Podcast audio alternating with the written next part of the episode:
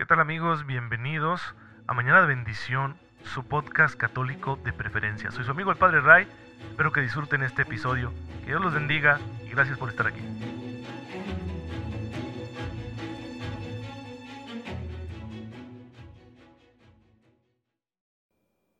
Muy feliz martes queridos hermanos, soy el Padre Ray, bienvenidos a su podcast católico favorito Mañana de Bendición. Les deseo lo mejor para este día y ya saben, que tengan una fe muy viva para que puedan aprovechar la gracia de Dios, que Él ya está confiando, ya la está poniendo en nuestras manos para que la apliquemos en las cosas pequeñas y grandes que Él vaya a permitir en nuestro día. Y bueno, pues con la gracia nosotros podremos ser santos, podremos darle al Señor la mejor respuesta posible, independientemente de las circunstancias personales, de las condiciones que afecten nuestra vida, del contexto social, cultural, económico que estemos viviendo, independientemente de todo eso, podremos darle al Señor una respuesta generosa en lo que Él nos pida, porque eso es lo que hace la gracia. La gracia derriba barreras y límites y nos hace capaces de aquello que pensábamos nunca poder hacer. Con la gracia sí se puede. La misma salvación es algo imposible para los hombres, dice Jesús, pero para Dios nada es imposible. Y cuando uno se abre a la gracia, pues viene la salvación. ¿Cómo lo experimentó una santa que estamos celebrando el día de hoy, 7 de septiembre? Estamos celebrando a Santa Regina de Autun, una, una niña de 15 años que, hija de un, de un padre romano, un ciudadano romano, estamos hablando del siglo III, y de una mujer gala, su madre era de los pueblos nativos que habían sido conquistados por los romanos, en Autun, que es una ciudad de Francia, Ahí va a conocer al Señor a sus 15 años y se va a entregar por completo a Él. Se va a dar a conocer Santa Regina porque, según las costumbres de aquel entonces, va a recibir muchas propuestas de matrimonio. Era una niña joven, era bonita, y entonces a esa edad empezaban ya a hacerse las propuestas para luego celebrar ¿no? las alianzas matrimoniales. Esa era la usanza social de aquel entonces. Nos puede parecer a nosotros muy extraño porque estamos acostumbrados a ver a las chicas de 15 años como unas niñas, pero en aquel entonces era distinto, ¿no? La misma esperanza de vida era otra. Bien, el asunto es que se hizo famosa por rechazar esas propuestas de matrimonio. Como que ella quería serle completamente fiel a Cristo, entregarse completamente a Él. Esto que la hizo saltar a la, a la fama, ¿no? que la puso en boca de todos ahí en su ciudad natal, pues eh, llegó a oídos del el procurador romano. Y este dijo, bueno, no me parece bien que esto vaya a cundir, vaya a difundirse esta doctrina de Cristo, ¿no? Que lleva a las muchachas a rechazar, ¿verdad? Las propuestas matrimoniales que reciben, no se les vaya a hacer costumbre y empiezan las amenazas. Y el prefecto tiene que salir de la ciudad, así que la deja ahí encarcelada y dice, cuando yo regrese, ella tiene que haber abandonado esta religión. Regresa el prefecto, no ha sucedido y entonces pues la torturan y le dan muerte. Así era la crueldad del sistema romano en aquel entonces. Todo lo que sintieran las autoridades romanas que amenazaba la dichosa paz social que ellos estaban construyendo, bueno, pues lo veían así, como una amenaza y por lo tanto actuaban con contundencia de una forma muy cruel. Santa Regina dio testimonio en su juventud de Cristo, ofreció su sangre por el Señor y uno se pone a pensar, a decir, bueno, ¿por qué no hizo algún arreglo no en su conciencia para que hubiera seguido con su vida y así a lo mejor hubiera conocido a un buen muchacho y se hubiera casado, hubiera formado una bonita familia, cosa a la que aspiramos tantos, ¿no? en la vida o eh, que hubiera seguido ahí ocultamente su religión y a lo mejor pues sí, pues nomás no me caso, pero yo hago aquí lo que ustedes digan, ¿verdad? No, no voy a difundir esto para que hubiera sido feliz y hubiera tenido otros proyectos y a lo mejor hubiera viajado, hubiera escrito un libro, no sé, se nos pueden ocurrir mil cosas. Hermanos, porque nosotros le damos a veces mucha importancia a todo eso. Está bien, es lícito tener estas aspiraciones terrenales, son fines intermedios y resultan importantes para nuestra salud mental, para nuestra salud emocional. Sin embargo, no son absolutos. No todas esas cosas que naturalmente uno cree que va a tener conforme los ciclos ordinarios de la vida van a llegar a suceder. No son tan importantes como para que entreguemos todo el corazón. Hay algo más importante. ¿Cuál es la razón para vivir? ¿Cuál es el sentido de todo esto? Porque yo puedo decir, ah, ya cumplí un ciclo, ya llegué a esta edad, ya me casé o ya tengo un hijo y ya te hizo eso feliz, completamente feliz. No, todos esos fines intermedios solo pueden ser plenos si están iluminados por la búsqueda del fin último, que es la salvación eterna, mi encuentro definitivo con el Dios que me creó y que me ama, el único que podrá dar completa satisfacción a mi deseo de felicidad. Por eso no debemos obsesionarnos con los bienes de este mundo como si fueran todo. Y cuando a mí me dicen que para cumplir con esos fines intermedios debo perder ese fin último del cual yo estoy convencido, cuando me dicen que abandone mi fe en Jesucristo para que yo pueda seguir con mi vida y cumplir con esos ciclos terrenales, pues es un mal negocio. Es cierto, las amenazas infunden miedo. No todos los que fueron sometidos a persecución se quedaron fieles a Cristo. Muchos renunciaron al Señor, al menos de manera exterior, para evitar las torturas, las persecuciones, la pérdida de sus bienes, etc. O para seguir con su vida ordinaria. Y Dios es misericordioso, ¿verdad? Solo Él sabe lo que pasa en el alma de un ser humano cuando se siente tan amenazado, tan aterrorizado. Pero los mártires como Santa Regina de Autun nos dan la muestra de que lo más importante es ese fin último. Por eso tantos despreciaron su vida y dijeron, no pasa nada si no llego a cumplir con esos fines terrenos. Aquí lo que importa es que yo me encuentre con mi Señor. Y de esta forma el Señor cuando fortalece a los mártires para que den este testimonio, nos está mandando un mensaje, nos está diciendo lo que es realmente importante. Ahora, fue lo que Jesús mismo vivió. ¿Ustedes creen que Jesús no tenía la oportunidad de llevar una vida plena terrenalmente hablando? ¿Que no había podido realizar muchos proyectos siendo el hombre perfecto?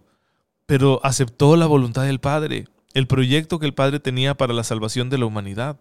Y entonces se entregó por completo hasta darnos su propio cuerpo, hasta derramar su sangre, aceptar el dolor y la muerte. Entonces, si nosotros que nos decimos cristianos y que se supone que nuestra vida gira en torno al misterio de Jesús, no comprendemos esto, pues a nuestra fe anda así como que cojeando, ¿sí? de, una, de una parte muy importante.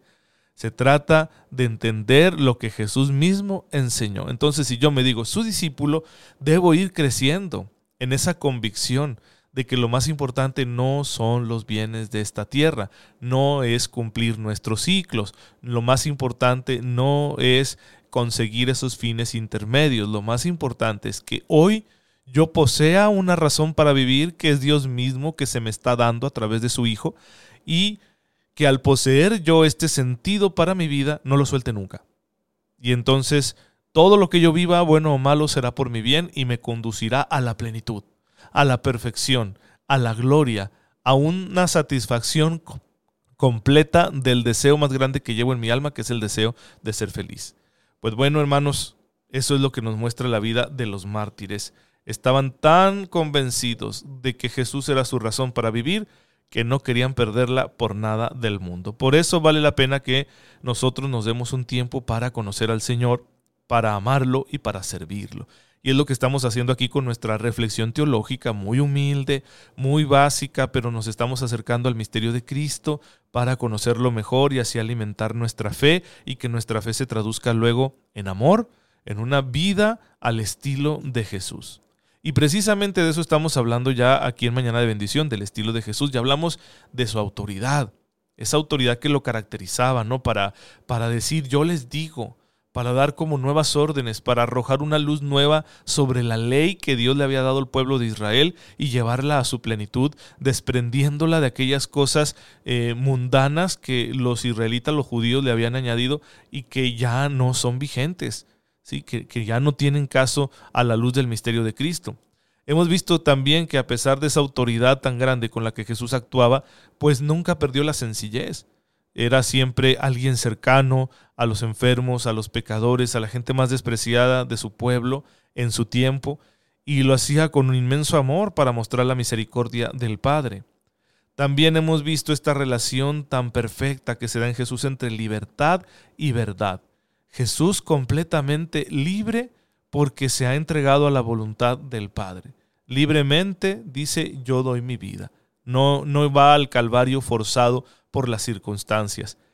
Y de igual forma, cómo vive esta libertad en la verdad. La verdad los hará libres, es una frase de él mismo que recoge el Evangelio de San Juan. Bueno, Jesús es la verdad, por eso tiene como fruto en su vida la libertad. Y su arma delante de los demás en su diálogo con todos, en su diálogo con herodianos, con saduceos, con fariseos, etcétera, con sus mismos discípulos, su arma va a ser la verdad. No utiliza la violencia, ni el poder, ni el dinero, sino la verdad. Es pues el amor a la verdad, es la fidelidad a su misión donde nace la libertad de Jesús. Así como Jesús desborda el ambiente social de su tiempo, fíjense cómo Él es libre ante aquellas eh, restricciones, aquellas barreras sociales que practicaban los judíos y que precisamente aprisionaban la verdad. Jesús la libera nuevamente. ¿Sí? Jesús no, no formó parte del grupo de los fariseos que estaban buscando un cumplimiento así riguroso de todas esas normas que habían acumulado ellos por la tradición de sus ancestros, pensando que eso los hacía justos ante Dios. No, Jesús no se va para allá. Pero tampoco se hace un saduceo, un racionalista acomodado que utiliza la religión como modus vivendi y que está de acuerdo ahí con el orden social impuesto por los romanos porque le conviene, ¿no? Así no pierde su estatus ni sus privilegios sociales y económicos. Tampoco se hace para ese lado Jesús. No se acerca tampoco a los celotes, a estos rebeldes revolucionarios que querían con violencia, con las armas, quitarse la dominación romana de encima. Es decir, no se compromete con ningún grupo en sí. Jesús fue libre para la verdad y vivió siempre la dura exigencia de la verdad. No se siente atado por prejuicios sociales, por eso dice que los niños se acerquen a mí. Habla con mujeres, ¿verdad? Incluso con una mujer samaritana.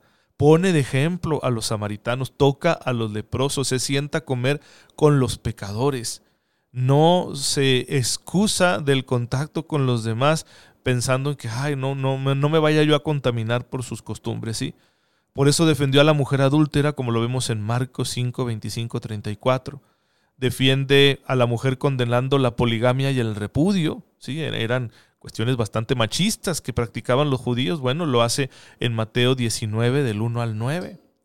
Tuvo amistad con mujeres como Marta y María y su hermano Lázaro, en Lucas 10, 38 al 42, Juan 11, 5, perdón.